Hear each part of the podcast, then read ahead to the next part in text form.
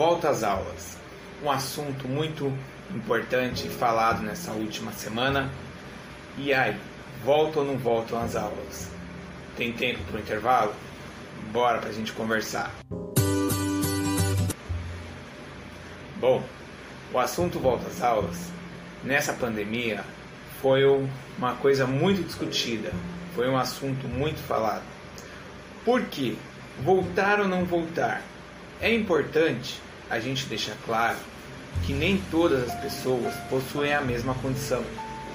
Por exemplo, o morador da periferia nem sempre ele vai ter o recurso, o equipamento, a internet, igual o morador de uma escola particular que mora no grande centro, num bairro luxuoso.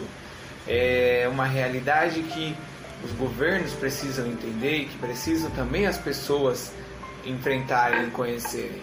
Porque se a gente parar para pensar, a pandemia, com o distanciamento social, o isolamento, a quarentena e as restrições, fez com que aumentasse também a desigualdade na área da educação.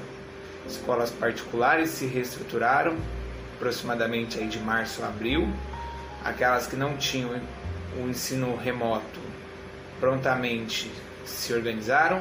As escolas públicas, algumas conseguiram, outras com dificuldade aí foram entregando material impresso, foram mandando por WhatsApp, por Google Classroom, porém nem todos os alunos conseguiram acompanhar. E aí o resultado, o aumento da disparidade do ensino no país. Então, esse assunto que foi levado aí à justiça, que foi aí debatido, muito se falou. Essa semana o juiz já havia dado, na sexta-feira, é, a permissão para as escolas particulares funcionarem a partir do dia 1 de fevereiro, hoje, e infelizmente nós teremos aí é, escolas públicas ainda numa situação complicada, porque ora não se sabe se volta, ora há um plano para volta, para retorno, porém ainda as atividades ficam suspensas.